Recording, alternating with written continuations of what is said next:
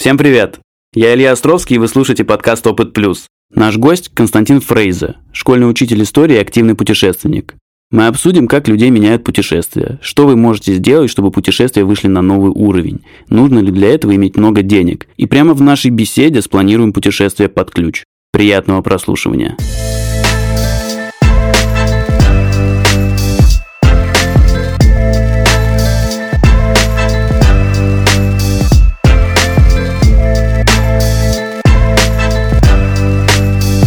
Костян, расслабься, хватит скрипеть. Как скажешь. Ну, короче, ты школьный учитель. Ты преподаешь э, в гимназии номер 1520 имени Копцовых, Купцов, Копцовых. который находится на Леонтьевском переулке. Да, мне нравится. Сколько лет ты там преподаешь? Второй год. Мгм. Какие классы у тебя? У меня, конечно, есть классы, Да. это шестые и десятые, но поскольку школа такая живая субстанция вообще, часто ты заменяешь и в целом преподаешь у всех в итоге. Ладно, про твою работу с детьми мне понятно. Я сегодня хотел поговорить немножко про другую твою часть, которая очень мне не близка, к сожалению. Очень интересно, она захватывает, когда я думаю об этом. Это путешествие. Вообще путешествие это для тебя что? Путешествия. Ты знаешь, я отлично могу путешествовать между станциями метро. Мне важно, чтобы у меня был просто мой там 60-литровый рюкзак, вот весь в нашивках, такой из декатлона, побитый уже, где-то рваный, с которым мы много чего видели. Вообще не очень люблю к вещам привязываться, но вот его безумно люблю. Не представляю, как буду менять. И если я с ним еду за спиной, даже три станции метро, у меня в голове начинает играть какой-то трек из Уолтера Мити, сердце бьется немножко чаще, я понимаю, что да я могу куда угодно поехать. Могу поехать на любой вокзал сейчас и, или а, аэропорт и улететь просто вот, вот так. Все, тот, я прощаюсь, ты прости, я к вулкану еду. Мы смотрели друзьями, с близкими друзьями. этот Сейчас, фильм. подо- подожди, давай обозначим сразу. Это фильм «Невероятные приключения Уолтера Мити». Так он Мгм. называется. Да, там в этом фильме отлично показаны, разрекламированы, можно сказать, страны, такие как Исландия, Гренландия, эти северные моря, безумно такие серые, ну прям какая-то мощь от них чувствуется. Киты, вулканы. Я до этого как-то не думал об этом направлении вообще путешествий. Но после выхода из кинотеатра друзья сказали, да, наивный, При- кра- при- красивый. Прикольно. Да, прикольно. Мгм. Вот. А там была сцена, когда Бен Стиллер в Исландии, вот он берет у ребенка, обменивает на свою детскую игрушку лонгборд, и у него была там цель найти одного фотографа, и он в поисках а, этого человека совершает этот безумный спуск с горы с лонгборда. И я после выхода из кинотеатра подумал, так, мне нужен лонгборд и билеты в Исландию. Так, что было дальше? Потом я посмотрел, что там билет в Исландию прямых из Москвы тогда, по-моему, не было или были очень уже дорогие. Ну, Я не понимал, как это работает, да, как туда поехать. То есть я подрабатывал аниматором, вел детские праздники, но плохо очень копил деньги, как сейчас, собственно. Не мог себе позволить такие билеты. Вот. Ну и в целом какое-то было ощущение, то, что там платить там, больше там, 15 тысяч рублей за билет туда-обратно, вообще в любую сторону мира, это слишком много. Но благодаря Aviasales. Нет, на самом деле не Aviasales, но туда первая полезная ссылочка для людей, ну, кто вообще там, не смотрел никакие сайты до этого а, по поиску билетов, это Ванроуки. Вот такая компания замечательная. Что они делают? Они подбирают прикольные путешествия, то есть условно сидят на этих сайтах типа Sales, да, типа One to Trip, подбирают там предложения и прикольные маршруты выкидывают. И на Ванроуках оказался в какой-то момент билет, где при вводе а, кода UNTR27 то есть, если тебе меньше 27 лет, тебя падала цена иногда на процентов на 70. Я нашел такой билет в Исландию. Он стоил что-то порядка там 9-10 тысяч рублей. Вот, туда-обратно. А, не из Москвы. Да, вот я хотел сказать, это явно не из Москвы. Все еще не из Москвы, да, но я купил его. Вот у меня были эти деньги, я купил его, просто не думая. Вот мне было меньше 27 лет, все сошлось. Билет был из Осло в Рейкьявик, из Рейкьявика в Берген. У меня был билет, и, и, собственно, бо- больше никакого понимания. До лета оставалось все еще там 3-4 месяца. И после этого я случайно, случайно специально посетил одно мероприятие. Это был в клуб «Винил», там такая площадка, и выступала путешественница. Контрабандистка любви ее называют. Как ее только не называют. Даша Фактусова. Вот, с блогом можно все. Она влетела просто в зал, Я читал до этого только какие-то рассказы, да, о путешествиях. Взял, и энергия просто изменилась в помещении. Это было невероятно. И мы слушали ее, мы смеялись вместе с ней. Это было даже не только не, не сколько про путешествие, сколько про жизнь. И ты после там каждой истории мысленно проговаривал, а так можно было? И после этого я утвердился, после этой встречи невероятной, э, я утвердился, что да, мне нужно в Исландию. Не, то, что билет, я придумаю, как это сделать. И придумал. У нас было классическое посещение бабушки. В Кёльне. В Кёльне, да, в да. Германии. Да, и, соответственно, голодный студентоте, вот, э, матушка оплатила билет туда, вот, до, до Кёльна, потому что мы семьей ехали вместе, я каких-то скопил денег, вот, там порядка что-то тысяч 15-20 еще в дорогу, вот, что по-прежнему, типа, 35 тысяч билет, это примерно просто билет в Исландию стоил, угу. да, а там пугали, что все дорого, все дорого. Я вот пока в Германии, я неделю ем бабушкины борщи, потому что там очень такая советская квартира в Кёльне, прям ты пока не зайдешь, не узнаешь. Вот ковров на стенах нет, но где-то где что-то близкое. Я потусил неделю с семьей, сел в BlaBlaCar, потому что он в Германии лучше работает, чем автостоп. И я доехал до Гамбурга, до севера, закупился там едой, а все это с лонгбордом, да. И хороший знак я понял еще в Шереметьево это осознал, потому что мне не пробили его как негабаритный багаж, а потому что них сломалась касса. Я просто взял его с собой, и ничего мне не стоило. А лонгборд, э, он был длинный, вот я на него копил, тоже он там стоил что-то двадцатку. Прям был профессиональный лонгборд. Блин, лонг, лонгборд стоил почти как половину твоего путешествия вообще. Да, я очень странно трачу деньги. То есть мало, мало вещей покупаю, но вот лонгборд у меня должен был быть а, крутой. Который выдержит, да. То есть да. Не, не просто для города. Вот. Я в Гамбурге, немножко севернее, но это еще не Осло, да, у меня билет из Осло. Осталось а, еще вся Дания, Швеция и въехать в Норвегию. Примерно тысяча там, с небольшим километров. Я пытаюсь а, стопить из Гамбурга. День стою на хорошем месте, мне все улыбаются, машут и не останавливаются. Вот. Машины, меня опять снимают с трассы. Я ловлю Блаблакар. Это была хорошая идея тоже. Да-да, не словить бабла, потому что там паром, и за него в целом надо платить деньги, если едешь на машине. Но если едешь за бабла, то есть я заплатил что-то 20 евро, да, 100 а евро заплатил человечек в машине на пароме. Я рассказываю ему свою невероятную историю, а это вот, это одно из первых таких больших моих путешествий самостоятельных. Важно, что самостоятельных. Важно, что, да, нет никакого тура, нет никаких правил вообще. А меня... ты, ты один едешь? Да, я еду один. Ну, мы едем с, вот, с Бла-Бла, водителем. Он немножко говорил по-русски, он был из Риги, то ли, или откуда-то, из Прибалтики.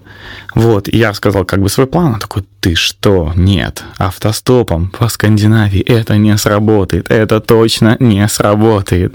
Начал разгонять, э, я начал ему верить, думал, куда я еду вообще, куда? И так, ладно, хорошо, мне еды с собой есть на две недели. У меня есть ну, короче, где-то там плюс 40 приемов пищи у меня на горелке и котелке. Вот я могу себе сделать из чего-то сухого консервов. В общем, хватит. Рюкзак прям весил, что-то там килограмм 20 весил. Он высаживает меня не в Копенгагене, а высаживает меня раньше а, на большой стоянке для грузовиков. Я понимаю, что я просто нигде. Я уже как бы в Дании. Я не знаю никуда ехать, ничего. У меня планшет, у которого плохой сенсор изначально. Я взял друга, он был разбит, но там что-то было видно, у меня нет бумажных карт. Короче, я решил просто подышать и просто поесть. Сварил себе равиоли, у меня была упаковка равиоли, как сейчас помню. Вот сижу и ем ее. Думаю, так, ну мне нужно не датские номера, хотя бы шведские, потому что ребята едут дальше. На каком языке говорить? Я могу что-то на немецком спросить, на английском очень коряво. Могу понять скорее на английском. Я решил успокоиться, просто поел, Подошел к одному дальнобою, мы вообще друг друга не поняли, отошел, вижу немецкие номера. Думаю, ого, может быть, туристы. Там девушка. Я говорю пару фраз на английском, ее звали Бероника, тоже как сейчас помню. Потом спрашиваю, может быть, перейдем на немецкий? Она такая, да, конечно. Бероника отказывается э, из Штутгарта, вот, и едет э, в Берген отдыхать. Э, она молодая мама, и вот у нее такой уикенд. Берген — это даже за Осло, то есть это всю Норвегию она еще проезжает. Вот. И главный вопрос — можно поехать с тобой? Он говорит, да, конечно. И мы с ней выезжаем, и она везет меня под обалденную музыку, мы общаемся вдоль Северного моря. Останавливаемся где-то на Северном море, отдыхаем, разбиваем лагерь, она спит в машине, в палатке у себя, вот, делимся едой, просыпаемся утром на следующий день, и она довозит меня до аэропорта прям. Ты готовил свои равиоли? Не помню уже. Что Пока что звучит просто как супер романтическое приключение на двоих. Но мы потом немножко переписывались, но без э, каких-то романтично сильных историй. Э, У меня романтика вся была в Исландии. То Так, есть, так, э, но мы до, до нее дойдем. Долетим, доедем, доплывем. на лонгборде. Да. Так, Вот. ты в Бергене. Нет, нет, в Осло. Ты в Осло, доехал с ней, да. Да. Так. Я, у меня еще там чуть часов 8 до отлета. Я спокойно готовлюсь и лечу в Исландию.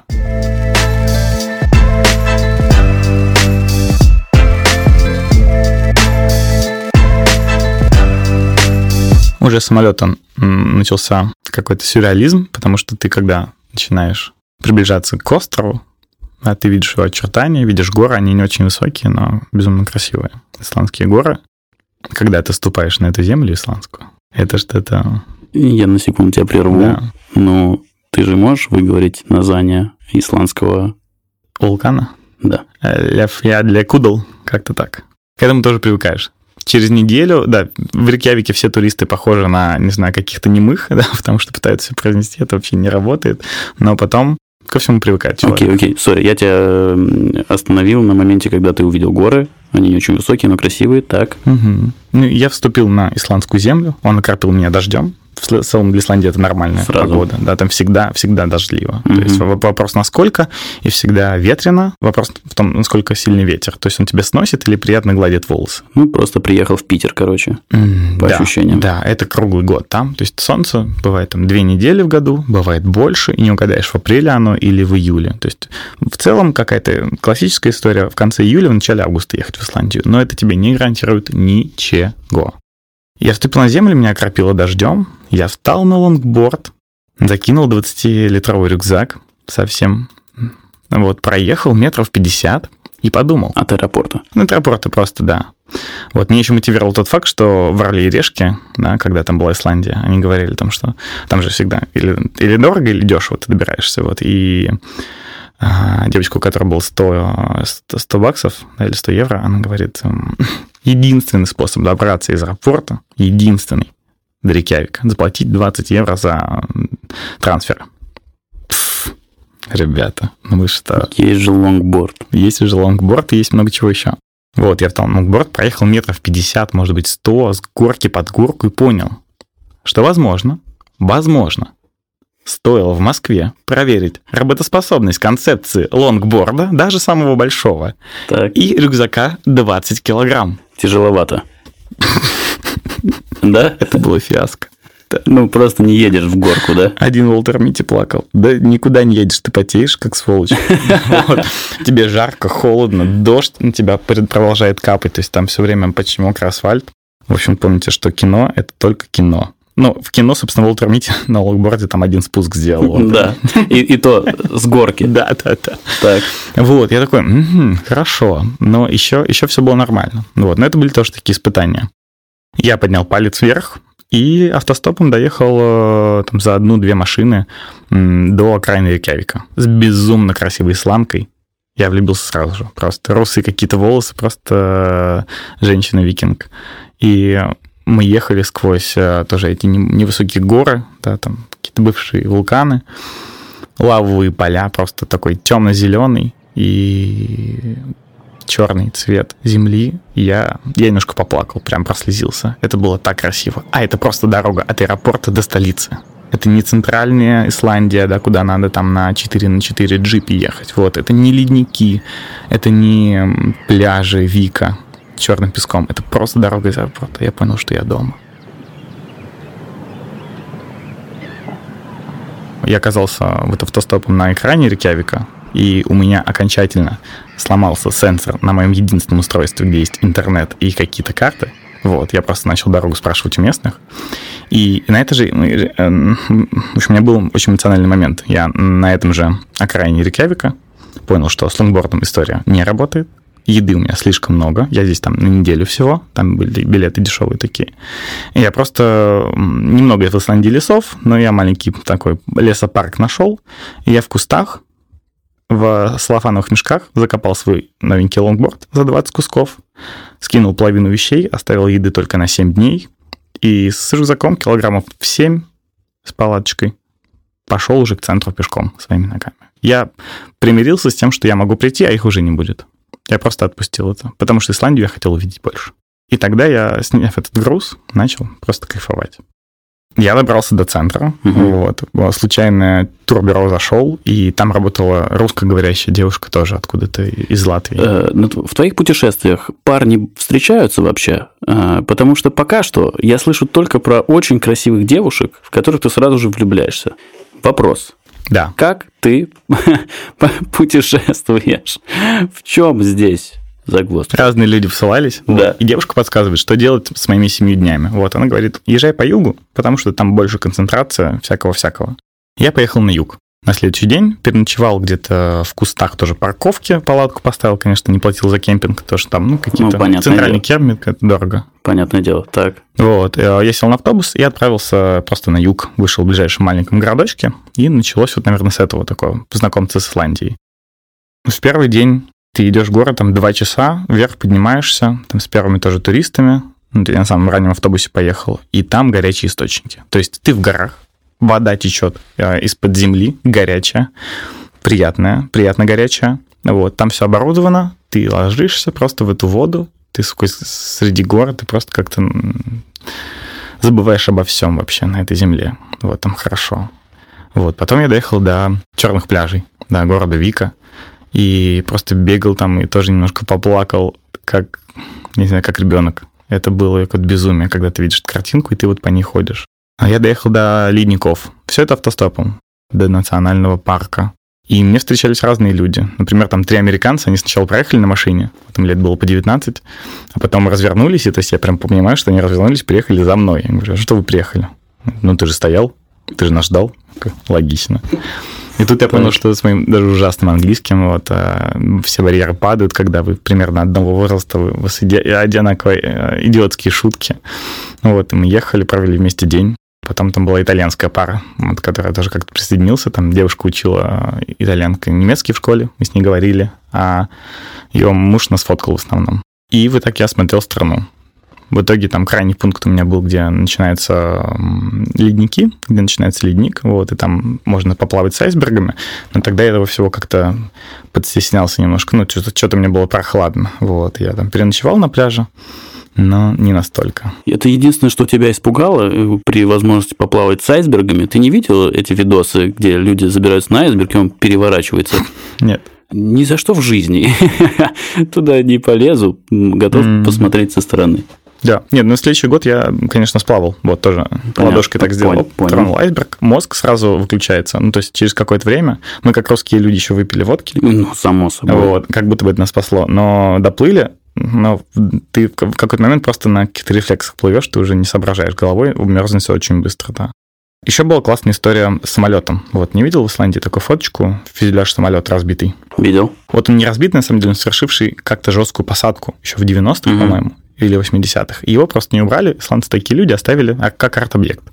И вот там разные ребята тусовались, и когда ушли туристы, которые приехали просто пофоткаться, осталось несколько немцев, которые ходили вместе, один француз и я. Дальше к нам присоединился португальский учитель, который взял паузу. Мне очень понравилось. Вот ему тоже примерно 40 лет было.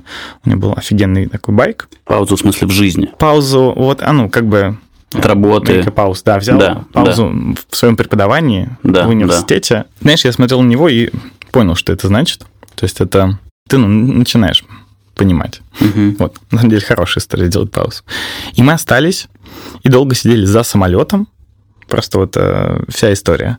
Мы долго сидели за самолетом, потому что с другой стороны студенты, выпускники Берлинской школы кинематографии снимали свою выпускную квалификационную работу. И мы прятались, чтобы не влезать в кадр. Угу. Так, после этого вот, мы разбили палатки, приготовили еду, там каждый в своем котелке, всем делились.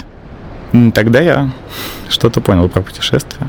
Ну, как-то меня ёкнуло, что это мне очень откликается. Я на своем месте. Я прям там, где хотел быть.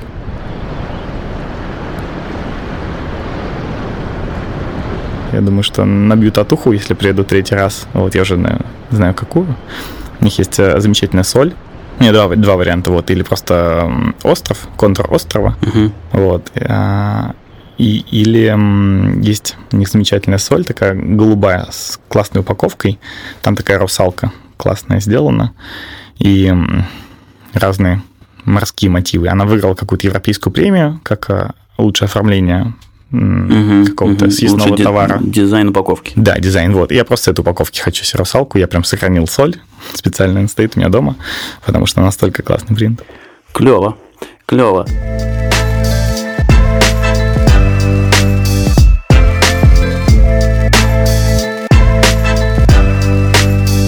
Скажи, э, у тебя было уже некоторое количество путешествий, вот что еще ты можешь выделить? Я так понимаю, первое особняком все-таки стоит Исландия. Безумно. Можно, Безумно можно быть первым. Можно. Безумно можно быть первым. Безумные путешествия, которые назывались «Выходи во двор», это не пакетный тур, ага, но ты тоже платишь деньги, очень интересно. Вот я говорил о Даше Пахтцевой, есть еще несколько ребят, вроде Димы Иванова или Федя Ронжина, такие путешественники, тоже со стажем. Они устали рассказывать о путешествиях, решили показать. И брали с собой 20 самых э, невменяемых людей, которые э, согласны были на такие условия. А именно, путешествие первое было из Москвы в Петербург. Вот, займет у вас 4 дня или 3, что-то около того. Вы нам платите 15 тысяч рублей и больше не берете с собой денег вообще. Мы собрались где-то где-то где на окраине Москвы. И они сказали, ну что, мы сейчас делим вас на команды по 4 человека, даем вам билет на электричку в Тверь. Да, только билет у вас на две станции на вход. Вот. То есть вы должны 2 часа бегать от контролеров, но это не так весело. Вот. Веселее, если вы в это время еще будете зарабатывать себе на обед. Потому что покормим мы вас на ужин. Вы нам заплатили 15 тысяч рублей по-прежнему. Да, за не очень длинное, как будто путешествие из Москвы в Петербург. Вот. Какой-то команде дали губную гармошку, какой-то мешок с конфетами. То есть нужно было чем-то банчить, э, что-то что делать в электричке. Нам дали томик Ахматовой. Mm-hmm. Я знаю правду. Все прочие, все прежние правды прочь. Не надо людям с людьми на земле бороться. Смотрите. Не все помню, но да, мы читали стихи. Костян, ты романтик. Это было безумие. Выйти в вагон и открыть рот в общем, там э, уже ненавидимые, мне кажется, людьми словосочетание «зона комфорта» вылетало просто в форточку этой электрички. Не хочется врать. Ну, примерно 500 рублей мы заработали за эти два часа. С удовольствием поели. Илья, эта сосиска в тесте была лучшей сосиской в моей жизни. И дальше были безумные, вот примерно такие же по безумству путешествия. Нас учили автостопить, мы выходили на трассу, вот в 16 человек у нас получалось. Мы ночевали в морозовских казармах, это такие полубарачные, полуантичные в плане 19 века, в общем, древние а, помещения, где живут в основном нелегалы вот в Твери. Мы взлом, ну, не взламывали крыши, в общем, проникали каким-то образом на крыши, выполняли квесты, знакомились с людьми, учились это делать и доехали до Санкт-Петербурга. Передружившись настолько, вот что я зимой скоро буду опять собирать очередную встречу двора. Вот мы двор. А, мы верим в то, что когда ты вот это детское чувство испытываешь, выходя во двор, ты не знаешь, что с тобой произойдет. Будешь ты в мяч с кем-то играть, или в салки, или в разбойников. Ой, и это очень классное чувство. Мы нашли своих по духу. Это вот было важно про комьюнити где люди в Москве, они в Питере, не знаю, в Перми, в Казани, неважно, кто они, кем работают, да, но говоришь, мы поехали, и они едут с тобой. Это очень ценно, потому что в компании не так часто ты встречаешь людей, да, которые готовы с тобой сорваться. А часто многим хочется. Вот. Я такой знакомый в компании. Меня позови, я поеду, скорее всего.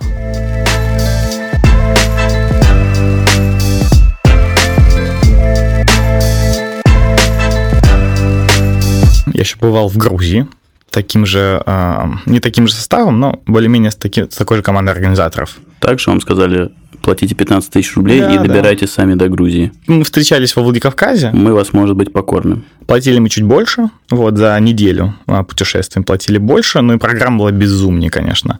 Единственное, что там организаторы не смогли контролировать, там люди уже пользовались карточками, но вот в первый двор, правда, никто ничем не пользовался. Угу. Пользовались карточками а, кредитными, а, покупая ровно а, один вид продукции. Как, как думаешь, что? Алкоголь. Конечно, вино. Да, то есть мы, мы пили все время. Мы шли в какой-то момент через перевал, да, там два дня мы были в горах, вот, и много кто тащил еще по бутылке стеклянной вина, что вообще нерационально. Вообще. Да, но такие ребята мы. Вот в первый раз во дворе, в этом зимнем дворе до Петербурга, я публично заявил о намерении. И среди людей дороги, среди своих людей, что более важно. Да. Я сказал то, что я хочу купить старый Volkswagen и отправиться на нем, куда глаза глядят. Ну, не обычный Volkswagen, а минивэн. Минивэн, да, это фургон, это Да. минивэн, э, дом на колесах, как угодно. Сначала я заявил на работе, тогда работал в школе, вот, что я ухожу.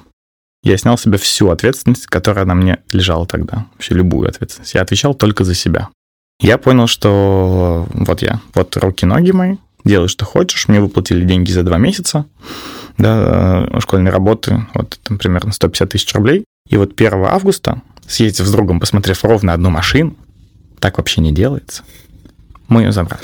Вы серьезные, конечно, автоподборщики. Да. Так. Ну, он, у него была старая BMW, он такой, есть люди золотые, с золотыми руками и с головой, вот он примерно понимал, такой неплохо. Ну, видит, есть руль, педали, Да. четыре колеса, пойдет. Я скинул а, видео в WhatsApp а, работающего мотора вот одному из а, там, коллекционеров этих фургонов и, и тех, кто разбирается. Да. Вот он сказал, что ну неплохо. Потом по звуку определил. Да, да. Настолько. Слушай, слушай, у вас серьезная команда вообще. Да. И, и мы начали делать вен. И тоже все шло как-то не шибко не валко, вот, но я э, своему другу Денису, он учитель испанского, я история, вот он, он испанского, сделал предложение в знаменитом месте «Широкая на широкую», такая рюмочная. Вот. Я поставил серьезные шоты перед ним и серьезные Насколько серьезные шоты? предложения. 80 градусов, это серьезно? Да серьезные шоты, ладно. И вот Денис согласился на предложение поехать в никуда. Никак. Я говорю, ну, с тебя 500 бачей. Да, я вот закинул а, 2000 евро на машину, 150 тысяч рублей она стоила мне. Это дорого по рынку, но, спойлер, мы доехали до ней. Ну подожди, подожди, подожди. Но ты неправильно рассказываешь. Мы доехали до ней. Ну, вы доехали, подожди. Изначально же это же было путешествие не в никуда. Была же цель конечная. Ну, да, мы хотели доехать до океана. Мы назвали проект Off to the Ocean. Вернемся. Вы, Вернемся. Ты купил 2000 долларов, э, там, евро потратил, привел его в чувство. Денис вложил еще 500. Дени- Денис вложил еще 500. На эти деньги мы купили какую-то деревянную мебель, отправили на ТО к мастеру, который, у которого такой же вен, но который работает в сервисе BMW. Да, он вам все подлатал. Да, это 1018 было, плюс 1012, в общем, 1030 мы потратили, чтобы выехать. 1012 э, мы потратили на деревянные какие-то броски, чтобы сделать мебель, и матушка подарила нам, э, моя матушка подарила нам диван, который был родной, который был в ужасном состоянии. Мы его мыли ванишем раза четыре, наверное. Хороший подарок. Вот, да, но он раскладывался и был штатным для этой машины. Так. Вот, и друг Слава помог э, сварить там стойки для этого дивана, помог сделать кухню. В общем, без его мастерской там мы бы тоже поехали в голом кузове, наверное. Короче, вы сделали авто, пригодное для путешествия. М, да. Мы помахали рукой, отправились в дорогу вдвоем, да. В результате у вас был маршрут Москва-Лиссабон. Нет. Москва- Москва-Порту сначала. Москва-Порту. Окей, это через всю Европу, на секундочку. И в Беларуси мы подобрали третьего друга, Лешу. Он учитель английского. В Китае работал учителем английского. Вообще просто, просто хороший человек-путешественник. С ним познакомились в выходе во двор Грузия. И вот у Леши это был стаж вождения. Он два года или три года водил до этого. И вот мы должны были с ним меняться. Нас очень радушно встретила его семья. Мы подождали его. А, Случайно заехали в автосервис, нам сказали, «М, вы знаете, что у вас масла нету? Ну, то есть достают щуп, тогда я узнал, что у машины есть щуп, и там есть масло, а там масла не было. Вот, они нам залили масло, мы купили, и мы еще починили тормоза там. Что-то на часть Лешиных денег. Тоже в целом неплохая идея с нормальными тормозами Да, поехать да, через всю Европу. было совсем очень мало, и вот 500 евро, м, 500 баксов вот Лешиных пошли туда. Нам в Москве еще, вот хороший друг Влад, подарил э, пакет, э, пакетов гречки и риса, там достаточно. Так что мы в Москву привезли, на самом деле, еще после двух месяцев путешествия. У нас немножко еще осталось. И путешествие, можно сказать, что Москва, м, Порту, но на самом деле это была Москва, и где мы будем в следующий день, мы не знаем. И когда мы, конечно, преодолели границу Евросоюза, мы включили Макса Коржа, Подожди, дай угадаю трек, и я буду жить в кайф. Да. Вот. И на скорости 60 км в час, потому что мы очень боялись нарушать правила Так. европейского автомобильного движения, мы ворвались в Европу. Я выбираю жить в Каире Я выбираю жить в Каире И каждый день я проспался, заводил машину, говорил ей спасибо, что ты завелась, и мы ехали дальше. И вот так шаг за шагом мы доехали до Португалии. Так, ну хорошо. Первый вопрос, который интересует, э, как вы зарабатывали Мгм. в путешествии два месяца. Вы все преподы, Вы все без накопленных средств едете? Да, зарабатывали мы как могли. Я очень посредственно играл на гитаре, но я выходил на улицы городов и зарабатывал нам на какое-то пиво, на какой-то хлеб, э, сыр. Вот, благо, что в Европе президент Бри за одну евро решает. Душа, просто душа. Готов есть его каждый день сегодня. Дальше Денис преподавал испанский по скайпу везде, где только можно. У меня есть подборка фотографий. Это просто все Макдональдсы. Это паромы в Голландии. А, это квартира Лешиных родителей, точнее, дом Лешиных родителей в Беларуси. Вот, это дом моей семьи в Кёльне. В общем, Денис преподавал везде. У нас было интересное распределение. Леша говорил на английском, когда нужно. Денис так. на испанском, я на немецком. Вот, у нас был идеальный тандем. И Бла-Блакар. Одна из, наверное, главных историй с Блаблакаром произошла сразу же в начале, в Польше. Мы ехали из города Варшавы, где, кстати, у нас украли два велосипеда. Мы взяли mm-hmm. свой три велика, чтобы mm-hmm. кататься. Два велосипеда подрезали, они были привязаны на большие жирные цепи в, в приличном районе Варшавы. Нас подрезали велосипеды, мы выехали оттуда и в аэропорту забрали военнослужащего из Новой Зеландии. Вот. У нас были что-то армейские а, сухпайки, нам друзья тоже передали. Вот, друг Димка, он несколько нам таких наборов жирных армейских передал, мы тоже их очень вкусно долго ели. Мы его кормили, угощали этим русским армейским пайком, мы сравнивали, в общем, рожали, нам было просто классно. Вот. Ну и такой был блокар необычный в Volkswagen 88 года выпуска. Мы доехали до города Вроцлав, его оставили, и у него за поездку что-то было евро 15, там стоила поездка, 20, может быть. Вот. В итоге он заплатил что-то евро, оставил 50, и это будет скромно, оставил больше. Да, ну, типа в три раза минимум, чем он должен был заплатить за нашу поездку. Да, круто. Так. И Просто мы поняли, что жизнь хорошо, потому что, сейчас как помню, наш бак стоит в целом примерно 60-65 евро, э, залитый в Европе. Рубли лучше не переводить. Сейчас да, вообще. Да, да, вообще. Не надо. Да. 60 литров бак. И мы поехали дальше. И Блаблакар нас кормил. Много кормил, то есть, ну, обеспечивал движение. То есть мы находили блаблакарщиков и ехали с ними дальше. Плюс занятия Дениса, да, у него там были в среднем там где-то 15-13 долларов э, в час. А, в общем, бюджет формировался как-то безумно. Было много донейшена от друзей. Вот, как-то друг а, Серега скинул, у нас с Денисом хороший друг, просто 5 тысяч скинул. Вот какой-то момент мы обалдели и очень были ему благодарны. В общем, все за нас переживали. Вот. Это было приятно. Так, ну вы доехали в результате. Через месяц через, только через... Мы в месяц хотели уложить все путешествие. Это о том, что вот надо что-то планировать, но не все. Угу. Никто никуда не спешил. Ну, два месяца было у всех. И мы через месяц оказались в Барселоне и влюбились в Барселону. Там Дениса ограбили. Так что украли а, там, карточку Сбера, все паспорта, русский, заграничный, просто все. И Денис остался человеком мира мы сходили в посольство, не посольство, консульство, и сказали, э, ну, поинтересовались, как это все дело устанавливается. Нужно было два э, свидетеля с русским паспортом, которые смогут подтвердить, что он это он. У нас был один белорус, один русский, не годилось, но такого человека можно было в консульстве найти, потому что каждый день, да, вы не одиноки, у людей что-то крадут. Вот, в общем, мне в торговом центре так профессионально это сделали. А там же украли третий велосипед. Вот, последний. Мы починили его в Париже. Я подарил Денису.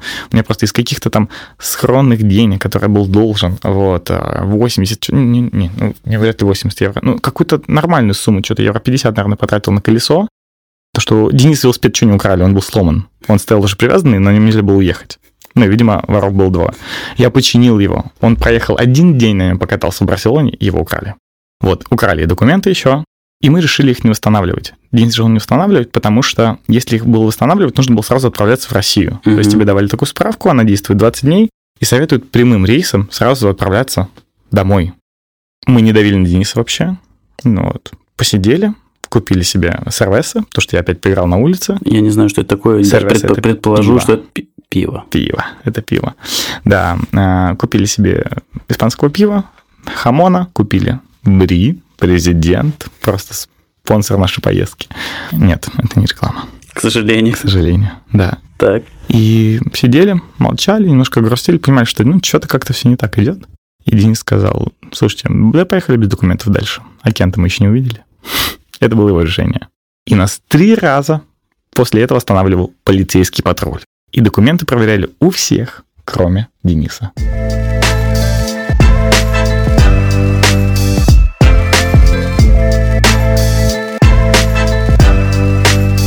Что будет с тобой, если путешествие у тебя заберут? Вот не будет возможности путешествовать. Насколько я понимаю, это настолько неотъемлемая часть твоей жизни. Ты вот чувствуешь себя вот полноценным человеком, просто понимая, что у тебя есть такая возможность, ты можешь ее реализовать. Да, куда ты выбираешь все время. Не, не так важно, насколько далеко. Да. Вот. Вижу ли я свою жизнь без путешествий? Нет, точно нет. Это какая-то часть меня. Мне нравится концепция, что у нас в генах заложена память предков, да, про... Это не больше, чем теория, как будто бы. Вот, а о том, кто были наши предки. У кого-то они земледельцы, и те больше любят это домашние ребята. Да. Те любят больше сидеть дома, они прям кайфуют дома, хорошо, они следят за своей землей, их все устраивает. Они, может, иногда выбираются, но в целом делают не очень охотно это. Да. А есть э, кочевники. Да, то есть у кого были в предках кочевники, те для них это естественный процесс. Ну, я так предполагаю, что у тебя все кочевники были в роду. С луком на коне. Возможно. Блин, Костян, ты знаешь, что в конце я хотел бы сделать? Давай придумаем прямо сейчас путешествие. Вот куда мне можно поехать на выходные и супер кайфануть. Сейчас. Да. Давай с тобой что-нибудь придумаем. Я открыл iPad, потому что не держу все в голове. Смотри, выходные — это одна ночевка, и ну, у меня есть несколько сайтов, куда я захожу. Один — это 34 Travel, вот, белорусское издание интернета о путешествиях, где люди пишут другим людям, как будто бы лучший друг тебе рассказал о своей классной поездке. Мгм. Вот, у них для всех авторов есть определенные набор критериев, чтобы вот история выглядела именно так. И там есть города по всей Европе. Много по Беларуси, есть российские города. Вот, и можно смотреть там, например. Есть замечательный м, проект Trip Secrets. Вот, Да. Надо вбить в интернете, и там, там были прям туры выходного дня. Да. Я по ним съездил, например, в Нижний Новгород. И тебе, может быть, Вот, эту историю посоветовал бы. как вариант. Да, и у Арзамаса, Мгм. вот такого а, просветительского проекта, тоже не так давно вышел гайд а, по древнерусским городам. Нижний Новгород хорош тем, что там уже классные бары. Это, это, пер- это первое. Так, классные бары, так. неплохие хостелы, Второе. есть замечательная река, Третье. по которой можно погулять зимой. Там катают на судне с воздушной подушкой. Угу. Вообще это обычная маршрутка, которая Да. идет под м, канатной дорогой. Да, но ощущения обалденные. Ты не каждый день катаешься. клево. Да. То есть на выходные это замечательное небольшое путешествие получается. М, Да. Человеку вообще важно вот куда-то вдаль смотреть. Через лес, не знаю, через э, большие расстояния, через воду какую-то. Да, что мы в городе не можем себе позволить. Ты с собой остаешься часто, даже если кого-то берешь дорогу, ты наедине пребываешь. Ты людей новых встречаешь. Почему я езжу автостопом часто? Это всегда новые знакомства и там, события, новости из региона, непосредственно из эпицентра. Путешествие — это про много очень. Путешествие это жизнь получается. Путешествие — это жизнь. Получается, что так. Блин, на этом мы закончим. Спасибо тебе. Вау.